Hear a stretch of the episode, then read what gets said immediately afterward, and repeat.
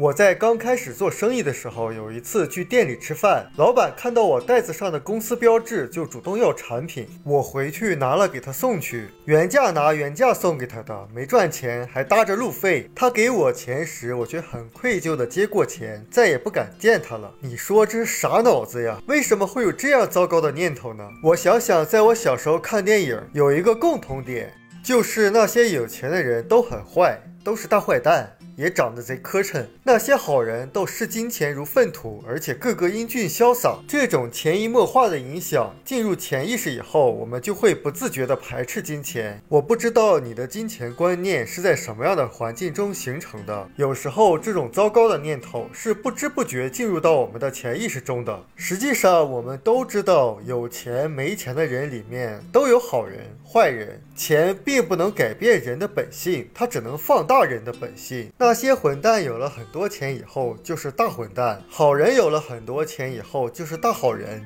如果我们对有钱人持有糟糕的态度，那钱又怎么会到我们这儿来呢？实际上，钱就是一个工具。你的钱很少，你的选择就会很少。很多人一到节假日做旅游攻略，甚至提前两三个月，业余时间都在做攻略，最终有时会发现那个攻略也不怎么。样，最终的目的或者最重要的目的，就是为了省钱。当然了。那些认为钱是最重要的人是更糟糕的，他会为钱而牺牲更重要的东西。以前我有一个朋友跟我描述，他家里的房子盖得多结实、多气派，就是省吃俭用攒的。不过聊起健康时，他说现在每天腿抽筋的厉害，手指都是麻麻的。他也知道是缺钙很严重，但是还是舍不得补。这种守财奴，这种把钱认为是最重要的人，跟那些认为钱不重要的人是一样的蠢。你需。要喜欢钱，但是不能胜过喜欢人。我们书友会希望用十五年时间带动一亿人读书，